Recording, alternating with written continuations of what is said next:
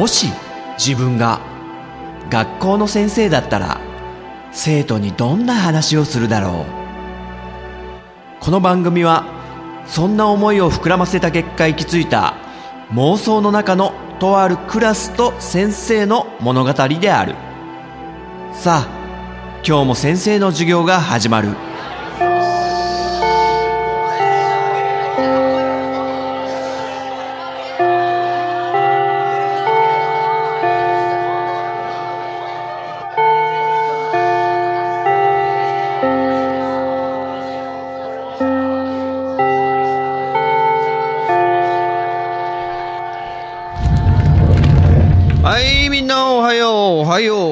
さん。お元気だね、今日も。いいね、いいね、いいね。はい、みんな席つけ。橋田。何熱心に見てんの？お、なんかのカタログか？お、どれどれ？ドローン。ドローンをまさか、橋田買おうとしてんのか？これでフェリスさんを追っかけるためだ、上皇。とか言ってんじゃないよ、橋田。そういう危ないことに使うのは目だからね。まあ冗談だとは思うんだけども。ね今ね、すごいよね。あの、普通に家電量販店行ったら、ドローンコーナーがあって、ちょっと先生びっくりしちゃった。で、普通に、おもちゃ売り場にもあるもんね。子供用のラジコンちょっと楽しそうだなと思って。ある夫婦なんかね、こう、ドローンを旅行先に持ってって、いわゆる、何ですか、世界遺産的なものを、えー自分たちをバックにドローンをビャーンとどんどんどんどんカメラを引かせていって、自分たちを撮影するみたいな話題になってましたけどね。まあもちろんドローンを飛ばしていい場所でやってるんだろうけども、まあすごい景観の場所とかね、グランドキャニオン的な、そういう場所とかで、あれはね、ちょっと圧巻でしたね。やっぱ空から撮る、そういう景色っていうのは、一味も二味も違うよね。うん。そういうのが普通に買える時代になったっていうことがびっくりだよね。はい、なんか最近テレビでやってたけど、人工衛星も最近なんか民間の企業がね、あの、ロケットで打ち上げられちゃって、で、販売してると。人工衛星飛ばしませんか？みたいな、そういうビジネスも今展開してて、ねえ、人工衛星をなんか個人でも飛ばせんのかな？もしかして。なんかそのテレビでやってたのは、ちょっとすごいなと思ったのは、人工衛星飛ばして、なんか、いわゆるパチンコ玉みたいのをピョーンって飛ばすんだって宇宙空間で。で、地球の引力で落下していくときに流れ星に見えるって。地球上から。だから人工的に流れ星を発生させて、で、あの、お客さんを楽しませるみたいなね。見てる方々を。そういうこともね、今やるらしいんだよね。びっくりだよね。すごい時代になったね。これ本当に個人で飛ばせるようになっちゃったら、大丈夫なのかなって不安になっちゃうんだけどさ。絶対悪用するだろう、人工衛星なんてね。まあ、そんぐらいテクノロジーが進んでてね。まあ、そういうね、時代の変化、発展、発達、進化にもね、ついていけるように、僕たちはね、勉強しなきゃいけないんだよ、みんな。先生はみんなにね、勉強教えなきゃいけないのよ。ということで授業ね、始まるけど、なんだ、アラゴルン。どうした？ん？なんか、感動できるいい話聞きたいっす。唐突だな、アラゴルン。どうした？ああ、サウロンとのね、連戦で、あ疲れちゃってるから、ああ、ちょっとね、気分を変えたいってことか。いい話って言われてもな、いきなり。お笑い芸人の方々に、ちょっと面白いことやってってね、いきなり言ってるようなもんですよ、それは。でもね、今ね、先生、はっと思いついた話があるね。あの、まあ、先生も好きな話で結構有名だからみんなも中には知ってる人も多いと思うんだけどあの日本とトルコの関係トルコってすごい親日国って言われてるけどその日本とトルコの友好の歴史この話がね結構好きでね。じゃあちょっと話しちゃうか今日はそれ。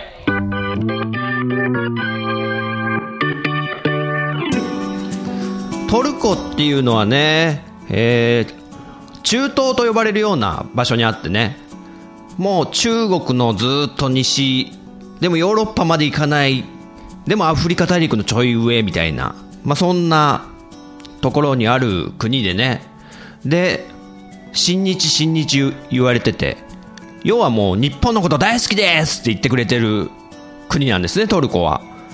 これは嬉しいじゃないですかやっぱり日本人として。でトルコに行くとあのまあある消防署には、まあ、全部じゃないと思うんですけど消防署に日本の国旗が飾ってあんのよ。つうかもう普通にトルコの国旗と並べて日本の国旗が掲げてあると。で親日とはいえねなんで消防署にそんなの掲げてあるんだろうっていうのが結構不思議な話で、まあ、とりあえず、えー、消防署に日本の国旗があるよってことをね、ちょっとみんなに覚えておいてもらいたいんだけど、その理由は、後でね、えー、きちんと説明するんで、まあ、親日国トルコ、なんでそんなに日本のことを好きでいてくれてるんだろうってね、えー、不思議なんだけど、それは、ある理由があって、あの、トルコの学校では、ある日本人のことを勉強するんだって。で、それは、山田って呼ばれる人。日本人だよね、山田。ちゃうちゃうちゃうちゃう。ドカ弁じゃないよ。おた。あの、なんだっけ？そうそう。トルコの小学校ではもう、山田って人のことを勉強すると、日本人。えー、山田虎次郎さんね。で、トルコの子供はもう、山田虎次郎さんのことをみんな知ってる。さあ、この虎次郎さん何した人でしょうってことでね。実は、トルコの人々を助けたってことで有名なんですよ。えー、どういうことかっていうと、遡ること1890年、もう明治の二十何年か、ちょっとね、忘れちゃったけど、まあそんぐらいですよ。もう今から130年ぐらい前ですか ?1890 年、まあ明治初期です。その頃から日本とトルコは国交はあって、えー、船で行き来するような人々がね、そういう関係ではあったんだけど、で、その1890年にトルコから船に乗って、えー、500人以上だったかな？の使節団がやってきたと。えー、日本友好を結びましょうみたいな感じでね。で、日本の方も結構大歓迎ムードみたいな感じで、ね、おもてなしの心でしっかりトルコの人たちを迎え入れたと。で、えー、しばらくトルコの方々が日本に滞在して、じゃあいざ帰りましょうって時に、えー、もう500何人を乗せたトルコの船、これがもう本当出港してすぐ日本の海の近辺で大きな事故に遭ってしまうんですね。あの、もう船が爆発してしまったぐらいの事故で、なんか水蒸気爆発みたいなのが起きちゃったらしくって、で、もうトルコの方々は海に投げ出されちゃって、で、嵐とかも来てるような、もう天候もすごい悪い状況で、それを知ってた、でも、その近辺の日本人の村の方々は、もう荒れる海の中、必死に救助活動をしたと、そう伝えられていますが、残念ながら、トルコの方はほとんどが亡くなってしまったと。50人ぐらいは生き残ったっていうらしいんですけど、まあかなりの大事故だったんでね。これが1890年に起きたエルトゥールル号遭難事故って呼ばれてるんですけども。で、ここで登場したのが、そのトルコの教科書にも載ってるっていうね、学校で勉強する日本人、山田虎次郎さんで、この方がもうあまりにもトルコの方々が気の毒だってことでそのね500何人亡くなってしまった方々の家族へ向けて義援金を募り始めたとでその山田虎次郎さんはもう日本中を巡ってこう講演してこんな大事故が起きてしまったんです。トルコの人たちをちょっと支援してあげませんか？みたいなことでね。1890年明治時代ですよ。そんな日本を巡るのもねかなり大変だったと思うんですけどで山田虎次郎さんは義援金日本中から、えー現代の価格にして3000万円。結構な額ですよね。集めたと。で、えーその義援金3000万を持って、えトルコに渡ったと。そこで山田虎次郎さんはもう大変歓迎されてでトルコの人たちにももうすごい感謝されてもう英雄扱いですよね。日本人の山田虎次郎さんなんていい人なんだ。ありがとうございます。日本最高だと。そして山田虎次郎さんは、えートルコの英雄ということで教科書にまでね紹介されてしまうなんとも誇らしい日本人になったと。これが1890年のエルトゥールル号遭難事件ってやつですね。さあここまでがとりあえずの日本のターンです。日本がこうトルコに向けて優しさを放ったと。さあトルコはこの恩をずっと覚えててくれました。さあ次はトルコの番です。トルコのターンが始まります。トルコが日本に愛の手を差し伸べてくれます。さあトルコの優しさのターンです。あの1890年のトルコの方々が大勢亡くなってしまった海難事故から約100年の時が流れようとしてました。それは1985年イランとイラクが戦争状態にあったんですね。その1985年は。でトルコっていう国はイランとイラクの隣にあるんですよ。トルコの隣の2つの国が戦争をしてるようなそんな緊張状態がえ続いてる1985年、まあ、みんなの中にはその年に生まれたって人とかねあとまだ生まれてないっていう生徒のみんなもいるかもしれないけど先生はちょうどね10歳ぐらいでこのイラン・イラク戦争の話とかすごい覚えててイラクのフセイン大統領っていう方がいてその方が結構好戦的な方というか目には目を歯には歯をそしてやられたらやり返せ、えー独裁的な政治もう自分の命令があれば戦争開始みたいな、まあ、多分そういうねちょっと危険思想を持った方が、まあ、フセイン大統領つってイラクのトップにいたと。でそのフセイン大統領がこう宣言します。1985年3月19日8時以降イラン領空を通過する航空機は民間機といえども安全を保障しない。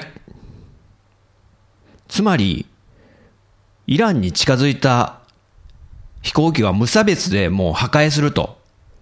撃ち落とすから文句言うんじゃねえぞってことを宣言されたと。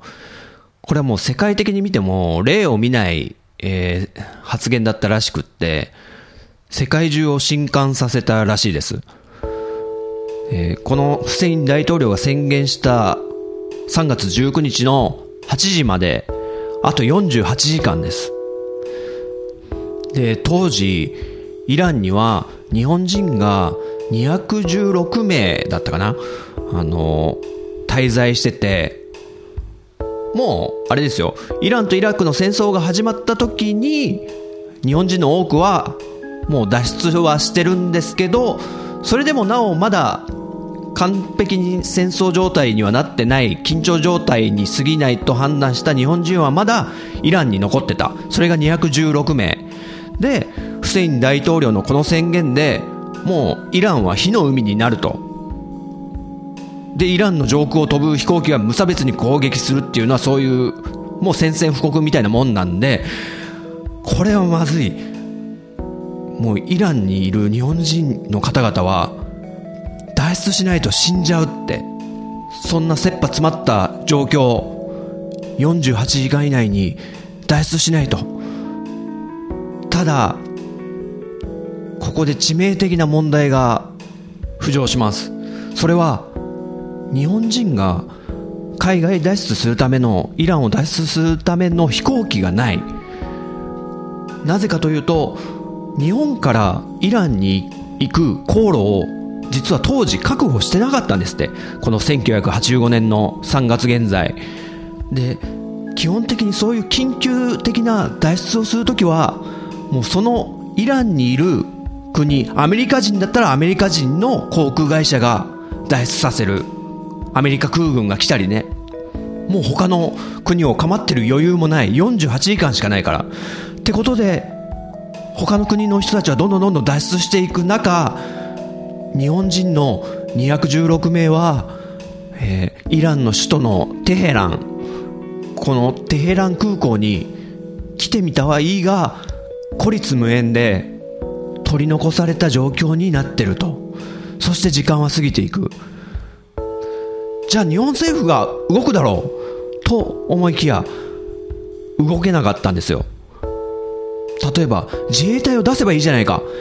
いや自衛隊を海外に出すことは法律上禁止されてる侵略戦争とみなされるだろう。当時は1985年は自衛隊も海外に出てはいけなかった。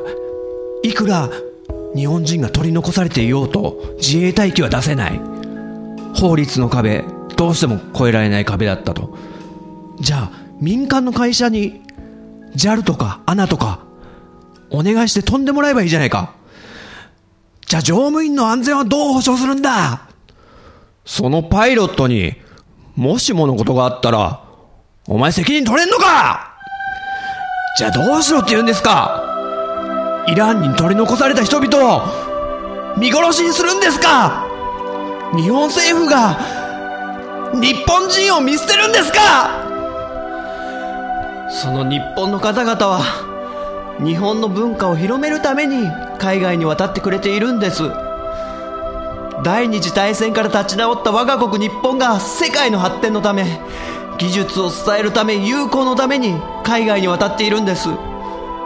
中東の危険な地域も分かっていながらですよ。こんな誇らしいことあるでしょうか？その方々の中には日本に家族がいる方もいるでしょ今イランに取り残されている方々はそういう人たちなんです。その彼らが今助けを求めているんです。イランの空港で我々を待ってくれているんです。それを置き去りにする？助けることができない？日本の国民のために存在してるのが日本国憲法なんじゃないんですか？そんな方々がいるのに動くこともできない法律それが日本国憲法なんですか？もしそれが我々の国を守るためのものならそんな憲法なんてクソくらいだ！みたいなねやりとりがもう国会ではおそらくあったんでしょう。さあそうこうしてる間にもう時間がどんどんどんどん過ぎていきます。あと10時間切った。5時間。俺たちは日本に見捨てられたのかな？そんなことを考える人もね中にはいたんじゃないでしょうか。さあタイムリミットが目前に迫ってきました。この状況を知ったトルコ政府が動いてくれます。日本人を救出する。そうです。もうフセイン大統領の指定したタイムリミットまで1時間20分。そこでトルコ政府が用意してくれた航空機がテヘラン空港に到着。日本人の皆さんあなたたちを助けに来ました。我々はトルコ人です。さあ急いで飛行機に乗ってください。ここはいずれ火の海になります。さあ急いでください。トルコの決死の救出劇。自分たちの危険も顧みず来てくれたこのトルコの飛行機は日本人全員を乗せて無事脱出することに成功しました。その時のことを、えー、イランのトルコ大使館在住だった人に聞いてみたところこう言ってくれました。我々は日本人へ恩返しをしただけだ。かつて山田虎次郎がそうしてくれたように。うおーすげえありがたい。そしてその日本に受けた恩を今返しただけですよっていうこの言葉と行動がねめちゃくちゃありがたいですよね。超ドラマじゃないですか。あと1時間20分で爆撃受けてたかもしんないとこにトルコの方々は来てくれたわけですからね。助けに。日本の航空機は法律で動かせねえとかなんかねそういう状況の中トルコは動いてくれたっていうめちゃ感動的じゃないですかこれでこのトルコ政府が動いてくれた裏では結構いろんな日本人の方々が動いていたという話です、えー、トルコに在住してた伊藤忠商事っていうね会社の森永さんっていう方が、えー、トルコのその当時の首相とすごいもう仲が良くってお願いしたっていうのもあるらしいです。えー、1890年に起きたトルコ人が大勢亡くなってしまったエルトゥールル号遭難事件そこでの山田虎次郎さんの恩に恩で答えてくれた1985年のこのイランテヘラン空港日本人脱出劇美談ですね。で、この話は映画化されてるらしくって、2015年に日本でね、公開された海南1890。そういややってたなって思ったんだけど、これでその一連の流れは、えー、語られてるっぽいですね。しかし、話はまだ終わりませんよ。えー、一番最初の1890年の日本のターン、山田虎次郎さん。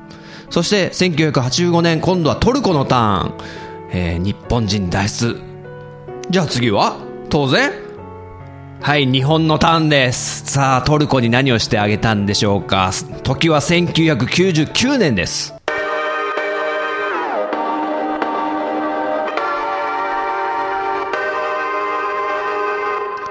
はい、1999年。この年、トルコでは大地震が起きます。多くの建物が倒れ、なんと人口の2割の方が亡くなってしまうっていうかなり大災害だった。そんな1999年の大地震、日本から救助隊の方々が行ってくれました。たくさんのトルコの方々を助けてあげました。トルコの方々はそんな日本人の姿を今でも思い出してくれるそうですそしてこの大地震である消防署が倒壊してしまったそうですその消防署を、えー、日本人が立て直してくれたんだそうですその感謝の意味を込めてその消防署の前には日本の国旗を飾ってくれてるとね、この話をする一番最初に言ったよね。消防署に日本の国旗が飾ってあるんだよって。こういうことなんですね。トルコ大地震の時に活躍してくれた日本人の方々に敬意を込めて、えー、やってくれてると。さあ、日本のターン終わったね。1999年。さあ、次にトルコのターンです。なんか大きな災害みたいのなんかあったっけ？日本で。そうだね。2011年、東日本大震災。これは忘れることはできませんよ、僕も。未曾有の大震災。日本がね、大ピンチになりましたね。もう真っ先にトルコ動いてくれましたね。東北にたくさんの支援物質が届きましたね。飲料水とか、缶詰とか、あと毛布とか、義援金もたくさんいただいたそうです。そしてトルコの子供たちの募金もくさん届いたそうです。1890年に山田虎次郎さんが集めた義援金。それが2011年の東日本大震災で今度はトルコからいただけることになりました。ね。優しさのキャッチボールだよね。恩を恩で返そう。敵だね。見習いたいねこういうのはね。今北朝鮮とアメリカがすごい緊張状態にあるけど突っぱねてばっかいないでね。仲良くなってくれたりしないかね。ね。なんかトルコもここ最近はなんか大統領の方がちょっと独裁政治みたいなちょっと荒っぽい政治になってきてるらしいんでちょっとどうなんでしょうね今日本との関係って。ね山田虎次郎さんが作ってくれた昔の日本人の方々が作ってくれたこの関係を決して忘れないように今後も仲良く付き合っていってほしいね。というわけでね今回の話はここまでだけどアラゴルンどうだった？今回の話。あああはは。俺もサウロンと冥王サウロンと仲良くやってみようかなって。いいねそれ。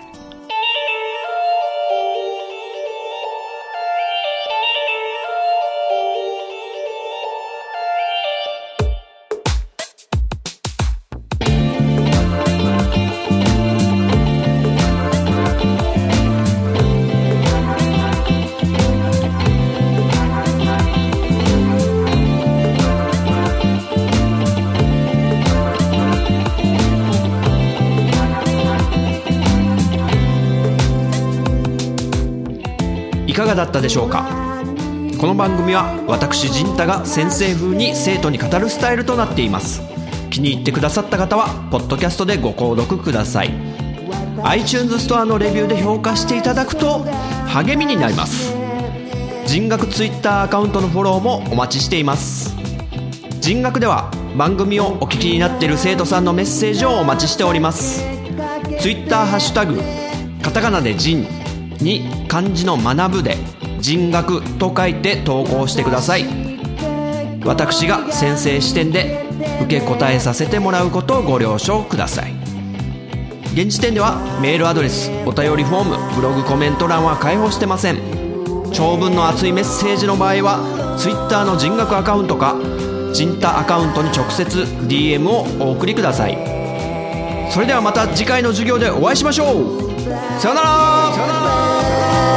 なら酔っ払って突っかかってなおさらで